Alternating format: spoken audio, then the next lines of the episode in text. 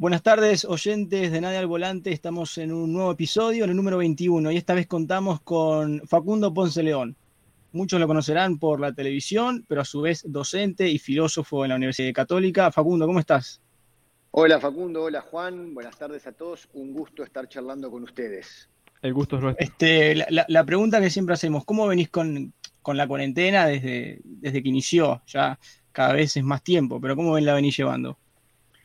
Mira, digamos que he pasado por distintas etapas. Eh, la primera, que además la recuerdo como lejana, no sé, pienso en el mes de marzo y me resulta que fue, que fue hace muchos años, pero en marzo, al principio, este, cumpliendo mucho, muy a rajatabla el estar en casa, este, con, con, mi esposa, con nosotros tenemos dos hijos chicos, una niña de siete y un varón de cuatro, nos quedamos solo este, salía eh, uno de los adultos a la feria o al súper a comprar lo necesario para vivir y muy recluidos. Este, y después una segunda fase ya un poco, un poco más de aire libre, con ciertas precauciones, pero ya con ganas de, con ganas de empezar, de ir hacia la nueva normalidad. Y una tercera fase, que es la que estoy ahora, y es deseando que se anuncie que se levantó la emergencia sanitaria y empezar a hacer más, más y más cosas, digamos. Es ya con muchas ganas de volver a las clases presenciales, con muchas ganas de, volver a nadar. Este, yo voy a un club y hago natación y extraño mucho la, piscina, con ganas de ver a Nacional, con ganas de que, que, se vayan retomando las actividades. Lo más, sí, lo más cercano entonces por ahora es que confirmado la vuelta del fútbol. Efectivamente, con este, clásico además. Sí, es verdad. Bueno, no pierdo la oportunidad de decirte que, bueno, tocayo, pero para empezar vamos a ir un poco al pasado. Este, em, como joven, tengo el dato de que vos este, eras un alumno en medio, eh, por decirlo así, rebelde o que no te gustaba estudiar y tal, ¿no? Vos sabés, Facundo, que ese tocayo que se me cortó todo lo. Si me, escuché rebelde. Está, bien, voy de vuelta, voy de vuelta. Este de que vamos a volver un poco a, tu pasado. Sí. Y tengo, este, cuando estuve investigando y tal, digo, tengo la, noción de que vos eras como un alumno rebelde o que no te gustaba mucho estudiar y, tal, ¿no? ¿Voy mal? No, no, efectivamente yo desde el punto de vista liceal fui un estudiante con problemas de conducta, con, ciertas dificultades este, con los profesores y eso que me acomodé en la, en la entrada en la universidad. O sea que fue eh, en, qué años más o menos de, liceo. yo hice el liceo entre 1991 y 1996 y, ahí, bueno, este, que coincidió con tener, digamos, de, los 13 a los 18 años. Y ahí fue el periodo de la, de la adolescencia un poco con mala conducta, nada, nada del otro mundo, no simplemente y tener bajas, que los profesores dijeran que, que distorsionaba mucho en el salón, nada, nada, nada del otro mundo. ¿Y, alguna vuelta por dirección o no? O no? Alguna, alguna vuelta por dirección, había este, en el alemán, había un viaje a Alemania, yo nunca en mi vida me había subido un avión y tenía con la ilusión de que ese sea el primer viaje y bueno, por, por mala conducta no, no me dejaron viajar, este, ese tipo de cosas, que eh, después con, con la entrada a la universidad se acomodaron digamos que descubrí el gusto por estudiar ya en la universidad, estudiando filosofía este, y comunicación, me gustaba mucho ir a clase, me gustaba mucho leer las fotocopias, subrayarlas, todo eso que en el liceo me parecía espantoso me empezó a gustar. Y, la siguiente pregunta va también que ahora como docente, em, ¿soportarías un alumno como eras vos? ¿Qué, harías? qué, buena, qué, buena, pregunta. Este, eh, Soportarlo sí. Creo que constantemente le diría, le diría a mis colegas, qué pesado fulano. Bien, y, a su vez, digo, ahora como docente, ¿cómo es una clase con Facundo Ponce León? Porque, bueno, eh, tiene su lado eh, de que, bueno, mucha gente te conoce y a su vez, este, bueno, sí es muy clásica, dinámica, este, te, abrís a lo moderno o cómo es? No, mira, eh, sí, Sí, digamos que yo creo que hay que estar muy atento a todas las nuevas pedagogías, a todas las nuevas maneras que hay de enseñar, que son muchas y muy buenas, y que cambiaron mucho en relación al tiempo en el que yo estudié. Este, digo, en el tiempo que yo estudié, tú esperabas que un profesor te cuente cosas que hoy ya, ya, ya, ya las podés saber vos sin que te las cuente el profesor por todo lo que es el acceso a la información. Ese cambio es absolutamente innegable y negarlo creo que es una manera de, no estar a este, ayornado, ¿no? Pero, pero eso no quita que sigue siendo, el aula sigue siendo un momento de encuentro muy, muy fascinante y muy fundante, que, ese aspecto sí se mantiene. Entonces, este, siempre un docente que sea, que sea exigente es un docente que a la larga vas a agradecer. Capaz que a la corta no, y capaz que a la corta agradeces más el docente este, simpaticón y cómico y no sé cuánto. Yo creo mucho en la exigencia como, como un valor, como algo que, está bueno que suceda, aunque quizás en lo inmediato el estudiante no lo reconozca. Eh, el, el, combo ideal es el docente que, que tiene esa exigencia y además sabe tener una cordialidad y un buen clima en la clase, ¿no? Claro. Volviendo un poco más a tu adolescencia también, tengo entendido que fuiste a hacer bastantes cosas como músico, futbolista, carpintero y actor, pero ¿siempre estuviste decidido a la filosofía? No, no siempre. Yo este, en el liceo sí estudié teatro, hacía varios talleres de teatro. También este, la carpintería siempre fue algo que me fascinó, a pesar de ser una persona negada con, las manos, tengo muy poca capacidad manual y habilidad, pero siempre me pareció hasta el día de hoy, me parece fascinante el trabajo del carpintero con, con, la madera. Y, y, en un momento, bueno, coqueteé con el derecho porque tengo un padre abogado, este, tengo un abuelo abogado, tengo un padrino abogado, este, pero me duró muy poco. Ya en el liceo mismo me di cuenta que tenía que seguir un poco la cuestión más vocacional, que en mi caso era la filosofía, ¿no? el estudio de la filosofía. Y después, por una razón de mercado de trabajo, lo, asocié con la comunicación. Claro. Y si tuvieses que nombrar una única razón por la que estudiaste filosofía, ¿cuál dirías que Vocación. Vocación. Vocación. Y para los del público que lo único que tuvimos con la filosofía fue un curso en bachiller. ¿Cómo es ser un doctor en filosofía? Lo que pasa es que, a, diferencia de otras disciplinas, la, filosofía es, algo tramposo, porque la gente te dice, no, a mí no me gusta, a mí en el liceo me pareció horrible, hay estadísticas que dicen que al 60% de la gente no le gusta la filosofía, y hay una cierta trampa en eso, porque en realidad decir que no te gusta la filosofía así en general es como que alguien te diga, no a mí no me gusta comer, a mí no me gusta dormir o respirar, son cosas que hacen a, la dimensión básica de la vida. Y la, y, la pregunta por, las cosas que uno hace y por qué las hace, no se la hacen los filósofos, se la hace todo el mundo, todo el mundo se pregunta si el trabajo le gusta, si cambiaría de trabajo, si se quiere quedar en el lugar que vive o preferiría emigrar a la ciudad, en el caso de, de uno limareño, o irse del país, o si se quiere casar, o si le gustaría tener hijos, o no, o, qué hacer con el dinero. Si digo, esas preguntas son preguntas filosóficas. Después está, y ese es un segundo nivel, la persona, como es mi caso, que me, tengo una vocación por ese estudio y me interesa saber qué decían otras cosas, qué decían los antiguos de la amistad o del amor o de, este, o de la felicidad. Pero que haya un segundo nivel no significa que no estemos todos en el primer nivel. O sea, hagamos una, una analogía con los alimentos todos comemos y no todos queremos ser ni nutricionistas ni, ingenieros de alimentos, pero todos comemos. Que a vos después te interese saber que el pescado tiene fósforo, hierro, zinco, vitamina B12, es un segundo nivel, pero el, comer un bife de pescado o un bife de carne o una pasta, ahí estamos todos metidos. Y lo que me lleva a la siguiente pregunta, ¿cómo se vincula la filosofía con la comunicación? Eh, en, realidad hay dos, hay dos vinculaciones. La, primera es histórica. Todos los filósofos de mediados del siglo XX se preguntan por el fenómeno de la comunicación, porque es un fenómeno que empiezan a ver. No te olvides que, estamos hablando ahí del auge de los medios de comunicación, estamos hablando del periodismo clásico en auge, pero eh, eh, la radio como gran vehículo de, de, cohesión social, todavía no había surgido la tele, pero todos los filósofos dicen, ¿qué está pasando acá?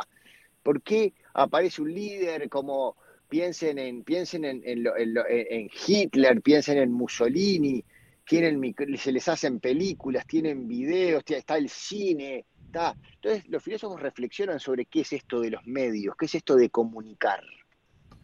Este, eso en términos técnicos está todo el llamado del giro lingüístico, que es una cosa que acontece también del siglo XIX al siglo XX, que, es el lenguaje, que es un signo, que es un símbolo, qué vinculación tiene eso con las ideas, con las creencias, con lo que pensamos. Bueno, todo eso es una vinculación muy eh, técnica, pero muy real también de filosofía y comunicación. Después, en mi caso particular biográfico, la carrera de comunicación y el periodismo era una, una cosa que a mí me gustaba mucho y que para mí iba a tener una, salida laboral más rápido que la filosofía. Eso fue el razonamiento que yo hice para estudiar las carreras. Después en la vida se pegaron de, entrada mucho más de lo que yo creía y estuvieron mucho más juntas. Probablemente eh, eh, en mi perfil periodístico tiene mucho de filosofía y mi manera de, acercarme a la filosofía tiene mucho de, de comunicación y divulgación, ¿no?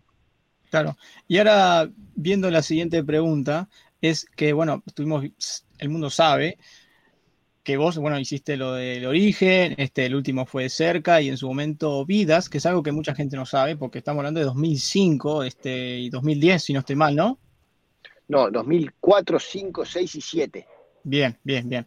Este, ¿Y fue tu primer trabajo en televisión? Sí, mi primer trabajo en televisión. Y, para ese específicamente, ¿en qué se basaron este, a la hora de elegir las entrevistas? teníamos dos, teníamos dos criterios para elegirlas. El primero era, conozco a fulano de tal que es un, yo qué sé, ponerle, no sé, un, un PAE de un banda.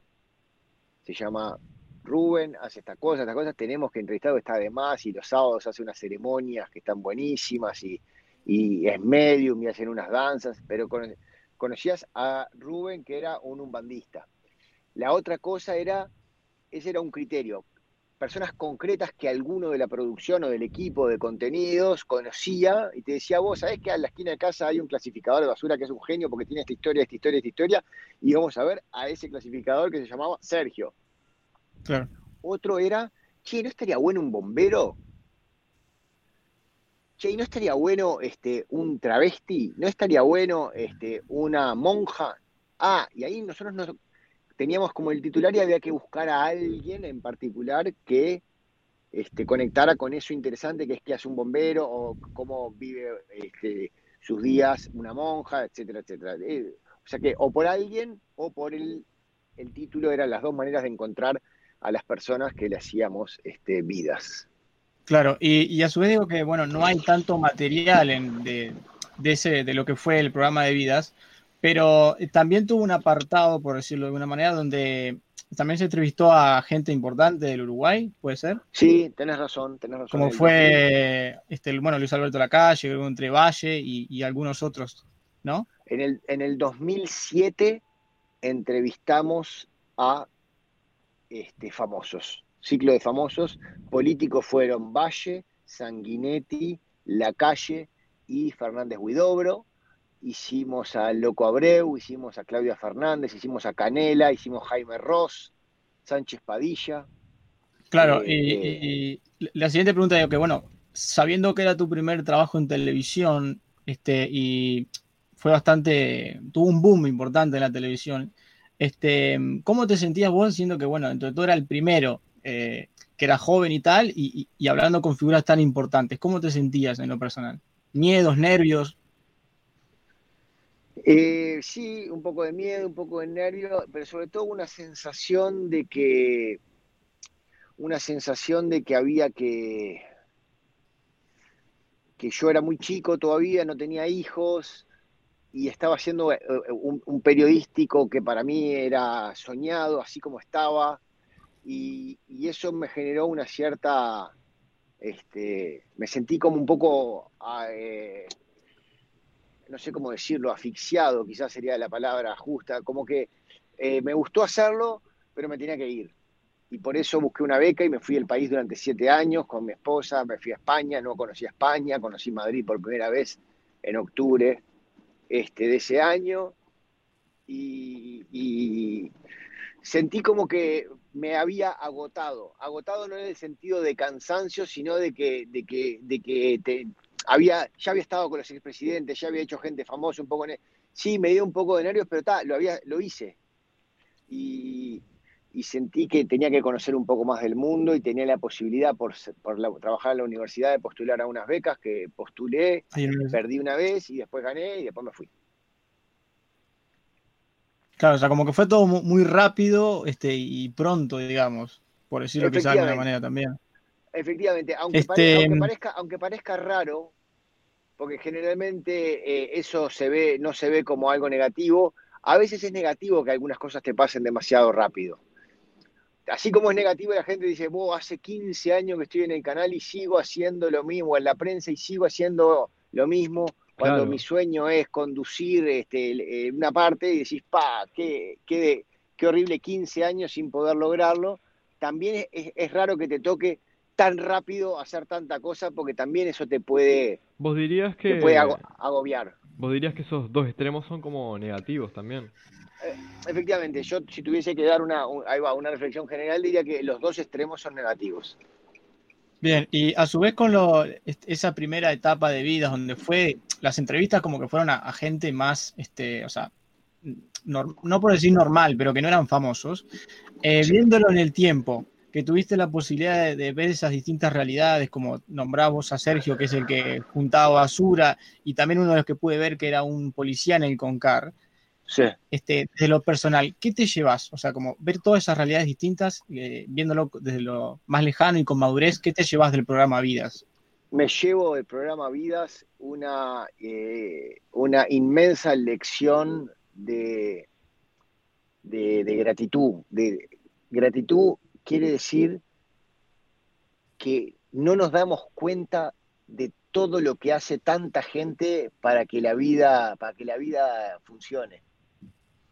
O sea, eh, el funcionamiento de las cosas lo sabemos, pero nunca reparamos. En, el, en este momento hay alguien eh, que está en una morgue abriendo un cuerpo para ver por qué asesinaron a alguien. Y estar con Hugo, que fue el forense, y estar ahí y abrir un cadáver y de repente te dicen llegó otro de un accidente fatal y lo ves ahí, ves el cuerpo y ves una señora que se suicidó y hay que encontrar una bala y decís, se te aflojan las piernas pero yo estaba ahí y lo pude ver y aprendí que sin, esos médicos forenses eh, la sociedad no funciona. Y hay otro que clasifica basura y hay un sacerdote que le da paz a cierta gente. Este, y hay un travesti que se siente discriminado por su familia y lo vas a escuchar y de repente te vas con un bombero que ayuda a una cantidad de gente cuando hay inundaciones y cuando hay apagones y no solo cuando hay fuego. Y de ahí cruzás a un policía que está en el Concar que te dice, entro sin armas porque si, si no me pueden matar a mí y a vos también, se te aflojan las piernas del julepe que tenés ahí, pero estás ahí eh, y de ahí te vas este, a un centro de quemados que te enseñan lo que es y estás ahí viendo a alguien que le amputan el brazo porque se lo quemó entero y ves cuando se lo sacan y lo tiran a una bolsa de basura, el brazo, recién amputado. Y todo eso pasa y pasa todos los días. Este, y, si, y si eso no pasara, colapsaría el sistema sanitario, el sistema de, cómo funcionan las comunidades. Todo el tiempo están pasando cosas que vos no ves, pero que están ahí. A mí vidas me dio la oportunidad de verlas y ver todo lo que hace andar esta sociedad y este mundo y decir, pucha, yo, este, qué, increíble la cantidad de gente que se, que se rompe el lomo para que la vida funque, para que las cosas anden, para que, para que cada uno de nosotros esté haciendo sus cosas, para que esta entrevista salga no solo eh, eh, eh, la tecnología, hay una cantidad de cosas que están pasando. Yo en este momento estoy yendo a buscar a mis hijos al jardín y estoy por la calle y los semáforos funcionan y yo qué sé, pero alguien los está haciendo funcionar. Y si no funcionaran, habría chocado y habríamos suspendido esta nota ya. Claro, porque las cosas, este, y así con todo, ¿no? Entonces a mí, la dimensión de lo que fue el, el programa Vidas, ver quién trabaja con enfermedades, ver quién tiene autismo, ver quién trabaja en la muerte, ir a un cementerio, bien que, ver quién los organiza, pero después también ir a ver quién hace fiestas y quién se trabaja con el entretenimiento y hace striptease para las despedidas de solteros, yo qué sé, todo, todo ese mundo, toda esa diversidad, la aprendí como de una manera inmejorable haciendo vidas. Bien, y, la última en este apartado, digo, es cortita. Si volverías a hacer vidas. Sí. Si volverías a hacer el programa de vidas. Ah, ah, eh, la pregunta es esa, no, la respuesta es no. Bien, y, tal, la última es que si ahora estabas trabajando en algún nuevo programa para más adelante o... bueno, no, no, no, en este momento no tengo un proyecto para estar en los medios. Estoy trabajando con mi hermano Juan, que somos socios en Mueca en algunas posibilidades de, documental, pero en este momento todo, como se dice, en borrador. Bien. Este, ahora en temas más filosóficos, le tiro la, la posta a Juan, a ver. Bueno, eh, yo diría como, ya como filósofo y más como persona, ¿qué pensador te ha influido más, tipo en tu día a día, en tu vida? Hannah Arendt, una filósofa alemana, judía, que tiene toda una, reflexión acerca de, la acerca de la condición humana y eso, que yo la estudié mucho, estudié todos sus libros y casi todas sus cartas. Y es la filósofa que más me influenció. Y la siguiente pregunta es si sos creyente y de ser así, ¿cómo se relaciona eso con la filosofía? Eh, soy creyente, soy un creyente probablemente muy este, atípico y desorganizado y desobediente para, para, para, este, para una visión más clásica. O sea, no soy una persona ni de misa diaria ni de todos los domingos, pero creo en Dios, fui formado en el cristianismo, creo, este, creo en la iglesia como institución. Eh, ¿Y cómo se vincula? Se vincula de toda la vida. En realidad la pregunta interesante es cómo, cómo no vincularlos, porque la filosofía es la pregunta por el sentido y la religión es una de las respuestas al sentido. Claro. Unamuno decía, eh, el que no duda no cree, o sea, la fe, la fe ciega es fundamentalista. Eh, los creyentes dudamos todo el tiempo y estamos ahí, a veces rezamos para pedir y a veces rezamos para putear y estamos ahí en esa creer y dudar son dos caras de una misma moneda y, la duda sistemática se llama filosofía este, y la creencia sistematizada se llama religión, o sea que están bastante pegadas en ese sentido. pegadas en el sentido de que forman parte del mismo fenómeno. Bien. Y más, ¿cómo te relacionas vos con la política? ¿Tenés alguna ideología marcada? ¿La filosofía te ha ayudado a desarrollar un poco esto o ¿Cómo es la cosa?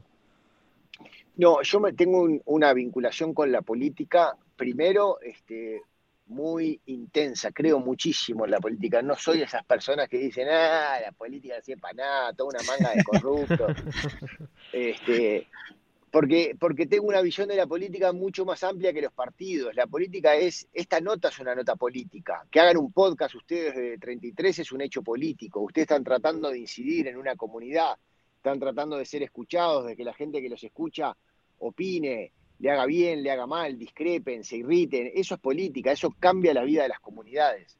Entonces, eh, el problema que hay en Uruguay es que se ha hecho demasiado énfasis en que la política es, bueno, ¿qué sos? ¿Blanco, frente a plista, colorado? ¿De qué sos? Dale.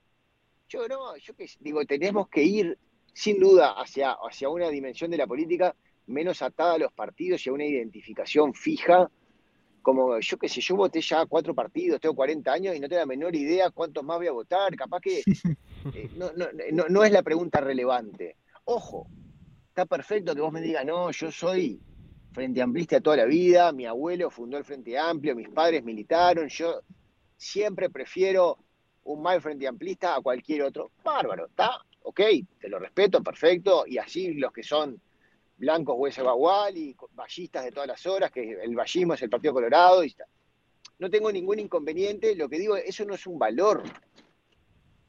No es que está bien ser, ser así, está bien que pienses la política un poco más transpartidariamente. Entonces, mi ideología básicamente en ese sentido es, lo que puede ser, si querés, algo más, más liberal republicano de pensar la república, la res pública, cómo construimos nosotros la comunidad. Ahora tocó este gobierno, después habrá otro, capaz que es del mismo partido, de la misma coalición, capaz que vuelve el Frente Amplio, estuvo 15 años, pero antes no estaba. Esas cosas van a cambiar, no, no es esa la pregunta relevante. Este, entonces yo la, vivo un poco desde ese lugar. Y antes de dejar a Palito volver a hablar, te voy a preguntar, ¿qué pensador también en toda tu carrera de filosofía fue el que más disfrutaste de trabajar con él? Mira, yo el filósofo en la carrera que más disfruté leyendo fue Julián Marías, que es un filósofo español. Lo que pasa es que, claro, se da la particularidad de que es un filósofo que escribe como los dioses. Y muchas veces en la filosofía la escritura no es siempre el principal valor. Yo qué sé. Este, hay, eh, Aristóteles es un embole de leer, es aburrido, es, complicado. Este, pero está, eh, es más filósofo que Julián María, ¿no? Mucho más. Este, pero así de, de disfrutar la lectura, Julián Marías una de las preguntas que yo anoté, digo, que va en sentido a que nuestra audiencia en sí suele ser más jóvenes, de nuestra edad, viste, 20, 17 por ahí. Entonces, bueno, ¿cómo ves a los jóvenes, eh, las, nuevas generaciones, a su vez, en, quizás tocando el tema de redes sociales, que sé que vos en este caso siempre has dicho que no tenés, este, y a su vez eso, ¿cómo ves a los jóvenes eh, hoy en día, para adelante? A los jóvenes los veo impecables, o sea, eh, como jóvenes, en ese sentido los veo igual de jóvenes que los que fueron jóvenes hace 100 años o hace 400 años. O sea, la juventud no es un valor positivo y ni es un valor negativo. No estoy para nada los que dicen, ay, los jóvenes de ahora, qué horrible, todo el día con el celular. No, eso es un, eso me parece este, un bolazo. Pero tampoco estoy de los que dicen, qué, qué bueno los jóvenes de ahora, que son multitasking, que son millennials con toda la onda. Tampoco. O sea, los jóvenes eh, tienen siempre desafíos. ¿Cuál es el desafío de ustedes? Eh, eh, eh, el buen uso de las redes sociales. ¿Y qué quiere decir el buen uso de las redes sociales? Y, quiere decir algo tan simple como que las redes sociales te ayuden a vivir mejor y a ser más feliz y más pleno. Entonces, este, es evidente que estar con un nickname en las redes para putear gente por lo que hace y decirle basura no te puede hacer bien. Capaz que te hace bien hoy que te descargue, pero eh, no, puede, no puede haber tanto odio en las redes. Yo no las tengo porque no las sé manejar y porque, porque bueno, porque tomé otras decisiones vitales con respecto al mi uso del tiempo y tal. Pero para nada las, las desacredito. Son fundamentales. una persona que, que sepa usar bien su, su, Instagram, su Twitter, su TikTok, su WhatsApp, su mail, todo eso, es una persona eh, eh, eh, es muy importante que lo sepa hacer y está impecable que sea, el desafío. El desafío no es cómo vivir sin redes, eso es un bolazo, o cómo vivir sin tecnología. El desafío no es ese, el desafío es cómo usarla de la mejor manera posible. Y bueno, ¿y cuál es la mejor manera posible? Y la que te ayuda a ser más pleno y más feliz. ¿Y cuál es la que me ayuda a ser más pleno y más feliz? Bueno, ahora que llegamos a esta pregunta, esa es la pregunta. Entonces, ¿para qué lo usás? Y bueno, yo qué sé, yo miro cuatro horas por día este eh, porno. Bueno, yo qué sé. ¿Viste? Cuatro horas por digo, eh, eh no, y yo la verdad dedico una hora a putear gente. ¿Y a vos te parece todos los días una hora puteando videos, dando deditos para abajo acá? Y... yo decía, no, yo qué sé, yo la uso para enterarme de cosas de animales. ¿Por qué? Eh, porque a mí siempre me gustaron los animales y con un par de amigos tenemos ganas de hacer un refugio. Yo que entonces está, estoy muy en contacto en, Rosario con una asociación de perros y hay otra que hay ahí en, este, en Brasil. Ah, entonces hay un uso que está bueno. No, y además también lo uso porque está, yo qué sé, yo sigo, no sé, dos modelos argentinas que están divinas y me, gusta lo que publica. Está bien, está, pero hay un uso más, o sea, está enmarcado en algo que vos estás. Así que este vos podrías decir que en sí la tecnología no es buena ni mala, no es el problema, sino que como que seríamos ah, nosotros. Por supuesto, por supuesto, por supuesto. Pero eso es una cosa que la filosofía de la tecnología viene diciendo desde hace siglos. Pero es como que yo te diga, che, ¿es bueno o es malo un martillo? Yo me decís que es bueno, yo te digo, bueno, hoy, hoy murió una persona en Tacuarembó de un martillazo en el cráneo. ¿Y vos qué me vas a contestar? Bueno, lo usó mal. Ah, está, pero entonces se puso a armar el martillo. Claro, claro. yo me, acabo de mudar y si, si, no tenía martillo no podía colgar la estantería donde están los, platos y las cucharas. Tal, lo usaste bien. Porque usaste bien. Hasta un martillo es tecnología. Lo que me lleva a preguntarte, Facundo. Ah, por supuesto. ¿Vos por crees que... tecnología es... Eh, perdón. No, no, no, por favor. Si vos crees que nosotros como sociedad estamos preparados para, si bien imagínate cómo algunas personas usan ya mal el Internet, para lo que podría ser el futuro de la tecnología como inteligencia artificial, robots, ya más. Bueno, es una muy buena pregunta. Eh, yo te diría, nos estamos preparando. Si estamos 100% preparados, no lo sabemos todavía. Pero nos estamos preparando, está sobre el tapete esto, es la pregunta que nos estamos tratando de responder. Eh, yo tenía una pregunta que va en sentido, bueno, con lo que estabas diciendo y acompaña lo de la tecnología y tal, pero ¿cómo ves este, esa necesidad de exposición que, creo que ha ido en aumento siempre, a su vez por la cantidad de redes sociales que cada vez hay más y más? Eso, la necesidad de exposición y de aceptación de otros. Oh, también es una pregunta. No es lo mismo, ¿no? La necesidad de ser aceptado y la necesidad de exposición son dos necesidades distintas que está bueno distinguirlas porque son cosas distintas. Eh, siempre hemos necesitado ser aceptados, ser reconocidos. También es una dimensión filosófica clave. Lo que pasa es que antes esa aceptación y ese ser reconocidos se jugaba en un círculo muy chico. Necesitabas que tus padres te reconocieran, que, que, tus amigos. Hoy en día vos buscas un tipo, y ahí es donde viene lo otro que vos decías, que es esto de, de la exposición. Este, entonces vos decís, pa, no, estoy mal porque no llegué a 200 likes en una publicación. entonces, bueno, de vuelta, ¿por qué querés 200 likes? ¿Qué es lo que, qué es lo que estás buscando vos ahí? ¿Qué es lo que, hacia qué va eso, no? Entonces, este, en función de cómo te respondas eso, vas a poder tomar ciertas decisiones de tu vida. La exposición en sí misma es algo parecido a lo de la tecnología. No, no, no es ni buena ni mala la exposición es una gran cuestión para las nuevas generaciones. Es una gran cuestión. Bien, este, una de las últimas ya, este, que viendo la entrevista de hace un año hablaste que tenías un ensayo, un ensayo de que habías elegido el tema de la vejez. Y la pregunta es, ¿por qué la vejez? Y, qué reflexión este, sacaste de, ese ensayo y tal. El ensayo no lo terminé. Bien. Este, lo estoy haciendo. Y me está llevando eh, me está costando enormemente. La pregunta de por qué es por dos cosas. Primero, porque cada vez hay más personas mayores en el mundo.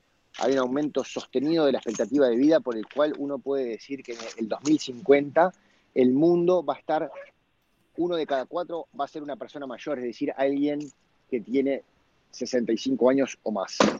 Entonces, hay un desafío ahí de qué significa envejecer, qué quiere decir ser viejo, por qué tanta gente le teme a la vejez, porque, porque ya no puede correr, porque ya el cuerpo, el, cuerpo empieza... Pero es solo eso, también la pregunta contraria, ¿por qué todo el mundo asocia la vejez con la sabiduría? ¿Por qué se dice que solo los, solo los viejos son sabios? ¿De dónde nos viene esta idea? Este, y esos temas a mí me parecen, me, parecen muy desafiantes, me interpelan, me pregunto todo el tiempo. La diferencia entre nosotros o entre ustedes, yo y una persona mayor, son nada, son 20, 30 años. O sea, ustedes hoy se ven jóvenes, se autoperciben como jóvenes, pero son potencialmente viejos también. Ah, faltan 40 años. Y vos decís, ay, es un disparate. Sí, es un disparate, pero también en términos históricos es mañana 40 años. No. Y Entonces está bueno que, que la vejez que vos ya la empieces a pensar. Está bueno que vos digas, está, ya empiezo a preparar ese ser viejo. Este, eh, no sé, sé que suena raro, pero es lo que, lo que estoy ahora justamente trabajando. Y creo que en una entrevista vos habías dicho que te, no te, ya no te autopercibías más como joven. No, no me autopercibo más como joven. Así que, Soy... ¿cómo, ¿cómo ves capaz esa vejez tuya? ¿Cómo... No, yo la veo que la estoy, que la estoy viviendo en este momento. ¿Cómo la vives? Este, bien, bien, bien. Me encantaría, o sea, me encantaría tener una cantidad de atribuciones que tienen que ver con la vejez ya hoy. Este, la vejez también es el tiempo que dejas de ser productivo, que no estás obsesionado con qué hay que producir, para qué, qué tiene. Es el tiempo de lo que, lo que los clásicos decían, el, eh, el tiempo del ocio el ocio como contemplación, como dejar, ver las cosas. Ahí se cortó en el tiempo del ocio, fue lo último. Yo escuché y, bien. Y la contemplación, me siento muy, me siento muy pleno de vivir el tiempo que me toca vivir. Y no tengo, y no, no tengo ningún, ningún problema en que pase el tiempo y que uno envejezca. Claro. Bien, este Juan, eh, creo que la última este, es, bueno, que fue una que al final le dio a Juan, bueno, ya es lo personal, ¿qué le preguntarías vos? ¿Qué le pregunto yo? No sé qué. dice, ¿qué consejo de vida nos darías como filósofo? Exactamente. Y bueno, siguiendo con esta línea, les diría, aprendan a envejecer. Este, y cuando digo que no tengo ningún problema. Ese es nuestro desafío. No, no es que me estoy poniendo en una vejez alucinante, la vejez va a traer problemas, nos van a doler las cosas, vamos a ir al médico, probablemente tengamos algunas cuestiones de salud, pero justamente hay que aprender a vivir con eso. Yo te... y, no contra, y no contra eso. Yo te hago una pregunta más, si me permite el tiempo. Que sí, por supuesto. Vos, vos, nos hablas de la vejez como lo decían los griegos, el tiempo de ocio. Pero, ¿cómo aprender a envejecer en una sociedad que cada vez más está obsesionada con la productividad? Es, excelente la pregunta. ¿Cómo la responderías vos? bueno, te, movieron el piso, Te movieron el piso, siempre soy yo. Y bueno, yo creo que sería un poco como alejándome de, de lo que dice todo el mundo. Bueno, excelente, Juan, excelente excelente. Eh, debería ser así, te tenés que alejar un poco y tenés que, dejar de sentir que la productividad es el único valor de la humanidad. Claro. Y bueno, ¿y cómo haces eso? Haciéndolo. No, pero es re difícil, ¿no? Ya sé, pero también es re difícil eh, operar, educar a los niños, este, parir, este, yo qué sé, viajar, sacarse un pasaporte es difícil también. Ah, no, pero ¿cómo me, ¿cómo me voy a aislar de la sociedad? No, no es que te aislás. Actuando como individuo.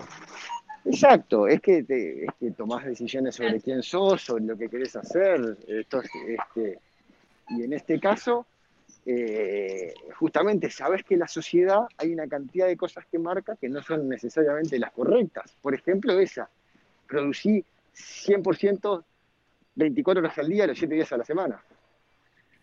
Es que gran parte del problema, perdón, que me, la pregunta me, fascina y me... No, no, por favor. Eh, nuestro podcast está hecho para eso, para que la gente venga y nos hable con pasión de lo que quiera. Es que gran parte del problema que tenemos hoy con la vejez es justamente que la vemos como un mal porque la asociamos con la decadencia y la no productividad. Por eso se llaman los pasivos. No, no, este, eh, eh, son los pasivos, los que están ahí, que no hacen nada, y es horrible. Y, muchos, y muchas personas mayores se autoperciben a sí mismos así, porque de alguna manera alimentan el propio perjuicio en el que ellos viven. Entonces te dicen, no, ¿qué voy a hacer yo? Iré a la plaza ahí. Y nada, esperando, esperando que, me lleve la muerte. Y, pero, pero ¿por qué te ves así? Y bueno, ya está. No puedo ir al negocio, mi hijo no me deja, dice que molesto y yo lo, lo único que quiero es estar ahí, ayudar. Pero ¿por qué querés solo seguir trabajando? Porque considera que es el único valor, porque si no están trabajando, la vida no tiene sentido. Y entonces es un desafío gigantesco, gigantesco. Bueno, este, no sé Juan si querés agregar algo más, pero para ir cerrando tenemos algunas preguntas del público que nosotros pusimos en nuestras redes, ¿qué te preguntarían? Bueno, adelante. Una de ellas, este, que la hace Pablo, es, bueno, eh, hablando creo este, de cerca, cuál fue este, como el relato o lo que te contaban los, este, en ese momento los candidatos a presidencia, cuál fue el, más auténtico, que sentiste como que el lado personal tapó por ese momento al, discurso que siempre está armado, cuando sabes que están recorriendo distintos medios, creo que va por ahí la pregunta. No, no, eh, mira, no podría ordenarlo en cuál fue más auténtico y menos auténtico. Si pudiese, no lo diría públicamente. Pero si, o sea, si yo hubiese pensado que, el candidato X fue el más auténtico, no lo estaría diciendo para, que me parece una falta de respeto con todos los demás candidatos que, me dieron tres horas de nota. Creo que, pero además de que no lo diría, me parece que en, el tema de autenticidad con todos logramos un cierto clima que, que se vio en el programa. Todos, de alguna manera, que creo que todos se sacaron el cassette. Claro, como, bueno, Novi que en un momento se puso a llorar, este, de, que hoy en día hace, lo mostraron en televisión de cuando la calle dice que, bueno, este, consumió drogas y sale con la tacita de la cleptocorporatocracia, creo que demuestran algo auténtico todas. Efectivamente. Bien, este, pasamos a la otra, que es, ¿por qué no hay lugar para programas como El Origen en la TV del Uruguay hoy en día? Este, eh, es que es difícil eso. ¿Por qué no hay lugar? No, capaz que hay lugar y yo no lo encontré, digo, no, no, no sé si no hay, no hay lugar. Este, es complicada, es una pregunta que no, sabría responder porque tampoco conozco mucho los números de los canales y todo, pero yo no diría que no hay lugar, ¿eh? diría que hay que buscarlo lugar. Yo en todo caso capaz que me cansé de buscarlo y otra, pero si tienen alguna propuesta, preséntenla porque podría existir ese lugar. Bien, este, esa fue la pregunta de Jorge. Pasamos a la pregunta de eh, Bárbara, que es un poco más personal. ¿En qué te ha afectado o beneficiado tener tu apellido? Está, digo, ¿Estás libre de contestarla o no? O tal, digo eh, es una muy buena pregunta. Digamos que durante mucho tiempo lo sentí como algo que me afectaba y tenía que explicar que era un Ponce de León, pero que no tenía campos y no tenía este y, era como que me, me ponían en un lugar que yo tenía que explicar que no, que mis padres compraron la casa por el VHU y que mira que no, que no es que este y ahora la, verdad que es como que hoy en día este, estoy en una relación mucho más más armónica con mi apellido, me interesa saber de dónde vienen, fui a buscar cuál fue el primero que llegó acá, este, a lo que era la banda oriental, y cuáles este, pelearon con Sarabia, y, este, y cuáles este, estuvieron eh, para acá y para allá y se movieron y saltaron y, y, se metieron en la dictadura y a pelear y para acá. Entonces hoy lo veo como, como un apellido con, lleno de historias ricas adentro y no tanto con ese peso de, de que bueno, de que es compuesto y da, da un poco como de altanería. Vuelvo un segundo sobre lo de Jorge, perdón pero hay que entender también que el origen es un producto a contrapelo de cómo funciona la tele y eso hay que entenderlo porque la tele funciona por, por, masividad. Vos necesitas programas todos los días o todas las semanas. Y el origen iba al canal y decía, yo voy a hacer tres al año. Entonces hay que entender, o sea, si vos vas a, a, un, a un restaurante de minutas que saca milanesa, papa frita y pancho y dices, hola, yo vengo acá a hacer un pato a la naranja que me lleva seis horas de cocción. y el tipo te decir, no, escucha, estos son minutas, acá hay una plancha, sacas chivitos, fritas y milanesas. Y son riquísimas, y la gente le encanta comer eso el pato de naranja está bueno, pero para eso deja ser otro tipo de... Entonces, también entendamos que el, producto del origen es un, poco, es un poco difícil de encajar en cómo está pensada la tele, que necesita horas y horas de programación, y esa es su razón de ser. Entonces, porque si no queda como, ay, qué, horror la tele que no, que no, que no este, apoya el origen. Bueno, es difícil apoyar el origen. Lleva mucho tiempo, tiene muchos entrevistados, es mucha gente trabajando para tres emisiones. Y, la tele funciona por muchas emisiones. Y aprovecho para decirte, ya en esa época de esos programas, el Internet aquí en Uruguay supongo que no estaba tan en auge. Pero hoy en día, que casi todo el mundo tiene Netflix, casi todo el mundo tiene conexión a Internet, ¿crees que eso es un beneficio para quizás medios de arte más alternativos, como puede ser El Origen o otro tipo de programas?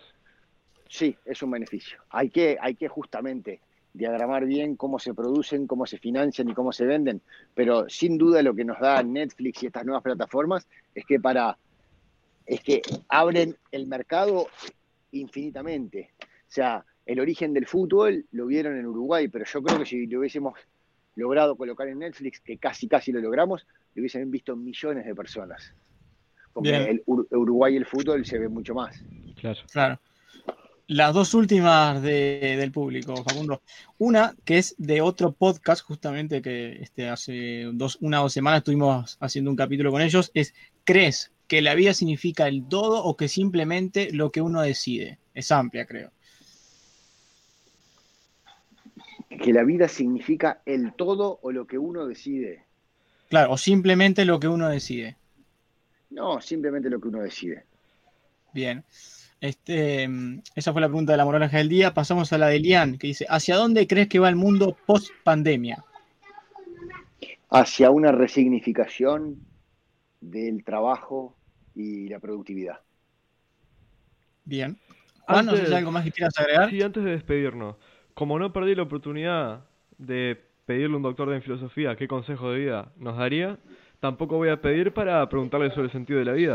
El sentido de la vida eh, no, no, se responde en general, o mejor dicho, hay pluralidad de respuestas. No son infinitas, pero hay muchas. Eh, lo importante es que uno, en función de conocerse a sí mismo y a la comunidad en la que vive, tome, tome decisiones para realizarse. Y el sentido es la consecuencia de esa realización. En mi caso es seguir la vocación de la filosofía, tratar de hacer productos culturales masivos y yo creo que ahí eh, me, realizo en mi vida pública, mi vida privada es como crianza de mis hijos, eh, impulsar determinados valores de la sociedad y ese es el sentido de la vida. Y vos me decís, ah, pero no es el mismo que tienen en Australia. No, probablemente no, y probablemente los Inuits en Canadá tengan otro, y está perfecto que así sea. Lo que es importante es que el sentido de la vida implique ciertas acciones a partir de eso. No es algo que se declara, pues yo te puedo decir, el sentido de la vida es vivir en paz, armonía y felicidad. Sí, está buenísimo. Pero después yo ahora en este momento estoy dedicando mi tiempo a hablar con ustedes y eso hace que alguien está cuidando a mis hijos, que le tengo que pedir disculpas, que me demoré media hora y así, así, o sea, eh, las cosas no es las que se dicen, también es las que se hacen con aquello que se dice. Eh, como siempre, despedir este episodio y agradecerle a Facundo por su tiempo. Sí, bueno, este, un placer para nosotros poder hablar contigo, Facundo. Muchísimas gracias. Un placer también para mí, estuvo muy buena la charla. Les mando un abrazo.